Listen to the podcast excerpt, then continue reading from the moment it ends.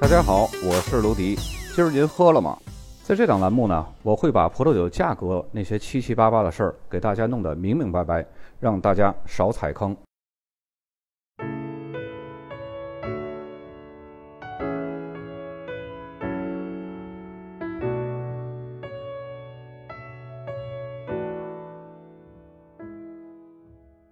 本期节目呢，我们继续一路向南。首先呢，看到的是上期讲过的吉奥格拉菲西南侧的玛格丽特河。但是由于它太有名了，我们在本栏目早期介绍重点产区的时候呢，就已经详细介绍过了。那么本期节目呢，咱们就绕过它。如果大家要是有想听玛格丽特河产区的朋友呢，大家可以找到本栏目的第五十三期收听收看。那么本期节目呢，我们就来介绍黑林谷、满吉姆还有潘伯顿这三个处在不沿海的产区，而且呢，这三个产区它是互相接壤的。按说这种位置条件呢，应该是气候条件还有土壤结构都差不多的，但是呢，这三个却是截然不同的气候条件还有土壤结构，否则呢，它们也就不会被划成三个产区了。就跟那个大南区一样，都给划成一个整个产区了。那么靠北面的黑林谷呢，它是属于典型地中海气候；中间的满吉姆呢是大陆性气候。那么靠西南面的潘伯顿呢，它是属于海洋性气候。虽然它并不沿海，但是呢，由于它靠海是最近的，或多或少呢都会受海洋气候的影响。我们来把这三个产区逐一介绍一下。咱们还是从北往南啊。首先一个是黑林谷，它是澳大利亚西澳洲的一个内陆产区，是以布里奇顿市为中心的，分布在黑林河的两岸。那么这条河呢，是西澳大利亚西南角的非常重要的一个水道之一。河流的起源呢，是起源于亚瑟河还有巴尔加拉普河的交汇处。那么河流呢，是流向西南方向的，并且在玛格丽特河的子产区。卡里戴尔附近汇入印度洋，还有南大洋。那么这条河流呢，蜿蜒经过澳大利亚西部一些海拔最高的地区，还会穿过黑林谷地区的中心布里奇顿，然后呢会到达西澳洲最大的葡萄酒生产商霍顿酒庄的所在地南纳普，并且呢，霍顿酒庄拥有整个南纳普南部地区的所有的葡萄园。黑林谷产区的西北侧呢，就是吉奥格拉菲，我们上期讲过的；南侧是满吉姆，东南部地区呢是紧邻着大南部地区。那么黑林谷呢，这个产区它是一个比较年轻的葡萄酒产区，并且呢，很长一段时间都是以农牧业混合的形式存在。一个农场当中啊，有葡萄园、菜园，还有牧场，都会同时存在的，它是这种混合经营模式。最早的商业葡萄园呢，是出现在一九七六年。那时呢，有一个叫麦克斯·法布拉斯的人，他在产区的东北，沿着黑林河上游地区种起了这个产区第一批的葡萄树。然后这个产区就发展的非常迅速，如今呢，产区面积已经达到了四百五十公顷，分布在五十多个葡萄园。产区呢，一共有十五家酒庄。黑林谷产区的气候是属于地中海型气候，夏季温暖干燥，冬季呢是凉爽湿润的。那么产区的地势高度呢，一般都是在一百到三百四十米之间。因为不同的海拔高度，也就导致了土壤类型是非常多变的。那么产区河谷陡坡面的谷底呢，那里的土壤是冲积土，这就对黑林谷葡萄树的种植呢是非常有利的。而山坡上的土壤则是排水性比较好的，而且土壤层比较薄的砾石土壤。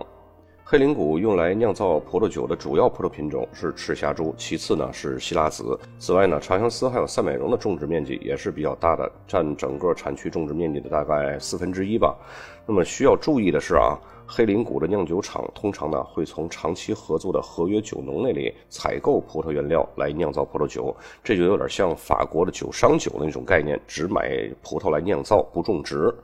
那么产区其他比较代表性的葡萄品种呢，还有霞多丽以及雷司令。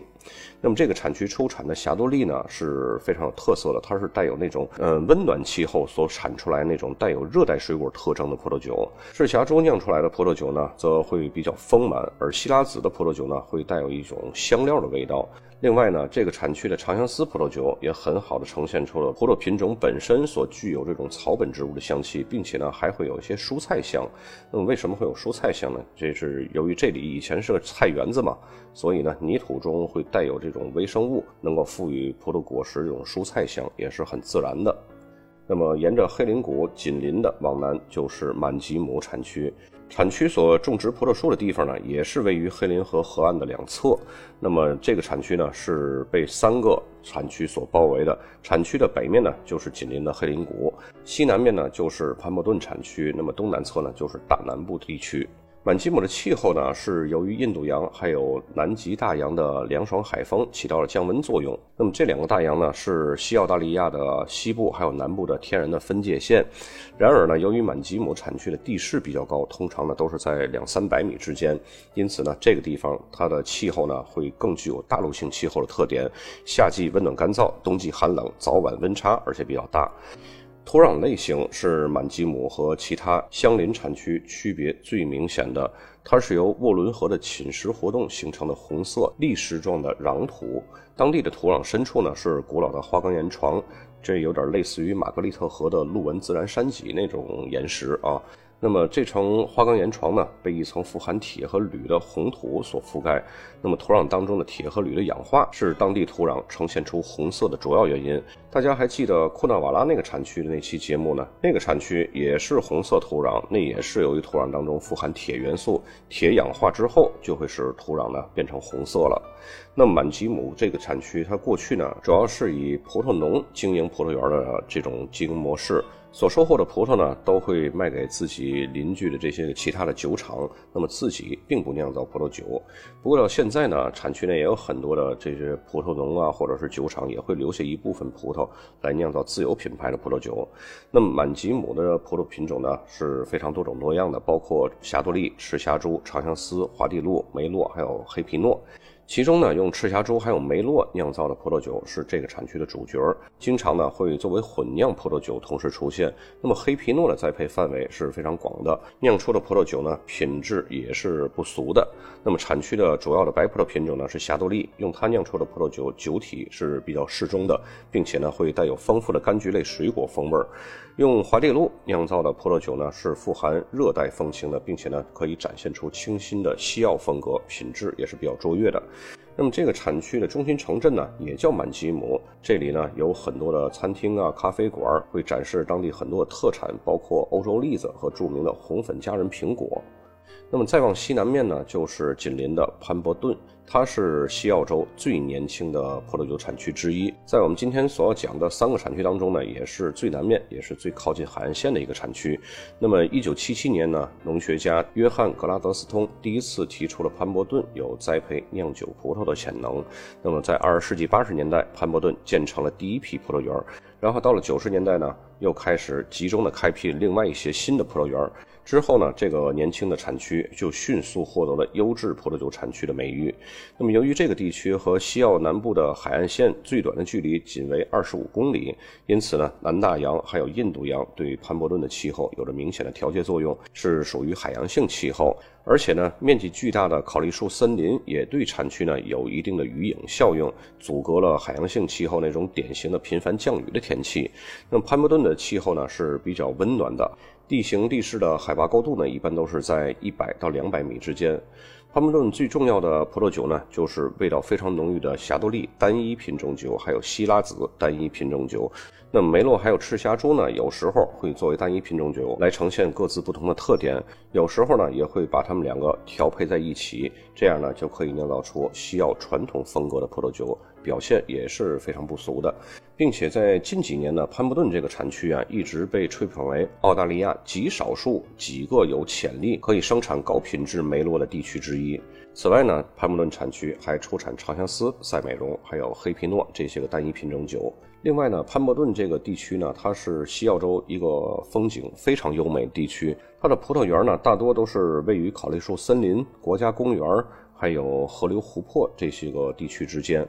那么潘伯顿的户外生活也是非常丰富多彩的，有很多酿酒厂都设有酒窖或者是品酒室。此外呢，这个地方还有很多的户外的咖啡馆、葡萄园、戏院，并且呢还会经常举办船赛或者是骑马这些个活动。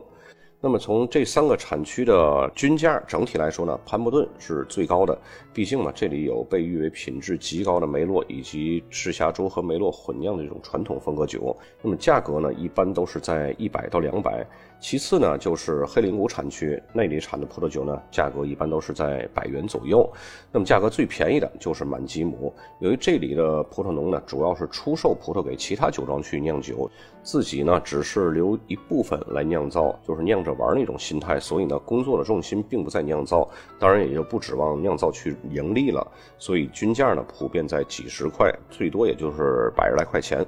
那么接下来呢，咱们来看一下酒标。本期节目呢，每个产区各三张酒标啊，一共是九张酒标。那么第一张酒标左边箭头指向的是黑林谷，这是产区名。那么右边箭头呢，指向的是赤霞珠品种名称。咱们这三个产区的酒标大概看一下就行了啊，就知道它这个产区名称是怎么个写法就可以了。因为这三个产区的酒呢，也不是多么具有性价比，大家呢平时在国内也不会经常见到啊。那么第二张酒标呢，左边箭头依旧是黑林谷，右面箭头呢是长相思品种名称。第三张酒标右上角箭头指向的是黑林谷那一圈外围的那个字啊，然后右下角箭头呢指向是珍藏，然后这是什么品种呢？左边箭头显示是梅洛，这是一款梅洛珍藏。其实这个产区珍不珍藏也无所谓。那么接下来这个就换产区了，是满吉姆了。左边箭头靠下部这个箭头指向的位置就是满吉姆，满吉姆的下面呢就是西奥，这个没有标示出来啊。那么满吉姆上面靠中间的这个右边箭头呢，指向的是品种名称希拉子，右边靠上部箭头显示是单一园，这是用单一园的希拉子酿造的一瓶葡萄酒。接下来这个酒标左边箭头还是指向的满吉姆，那么右边箭头呢还是指向的是梅洛品种名称。再接下来这个酒标左边箭头一样是指向的满吉姆，然后右边靠下部箭头指向是品种名称黑皮诺，然后黑皮诺的上面那个箭头呢，这有点模糊看不清啊，但是还可还是可以辨认出来的，这是单一园的一个标记。再接下来又换产区的到潘伯顿了，那么这个酒标呢，我们在上期吉奥格拉菲那个节目也有介绍过，这个酒庄是开普谷酒庄，这个酒庄呢。如今它是面向整个西澳洲去生产葡萄酒，它不仅仅是驻扎在它以前最开始那个原始的发家地了。那么现在西澳洲它是不断的去征地，在各个产区都会有。那么这个呢，就是它在潘伯顿产区的一个葡萄园生产的葡萄酒。右边箭头显示就是开普谷酒庄产区系列酒。因为开普谷酒庄它有产区系列，有单一园系列，只有那些比较廉价、比较差的吧，才会产自它的那个发家地吉奥格拉菲产区。右边靠下的这个箭头呢，指向是品种名称长相思，那么左边箭头指向就是产区名称潘伯顿。大家看一下这潘伯顿就是这样的写法啊。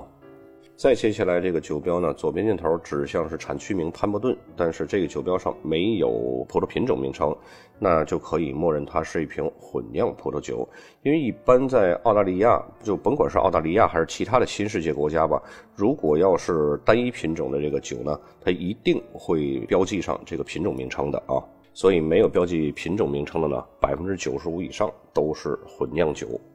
那么最后这张酒标呢，左边最上面那个箭头指向就是潘伯顿，右边靠下部的箭头指向的是品种名长相思。那么本期节目呢就到这儿，咱们下期节目会介绍大南区，那个也是整个西澳洲最后一个产区介绍了。那么从现在开始呢，咱们就可以踊跃的投票，看看讲完这西澳洲，接下来咱们来讲澳大利亚哪个大的产区。那么本期就到这儿，咱们下期再见。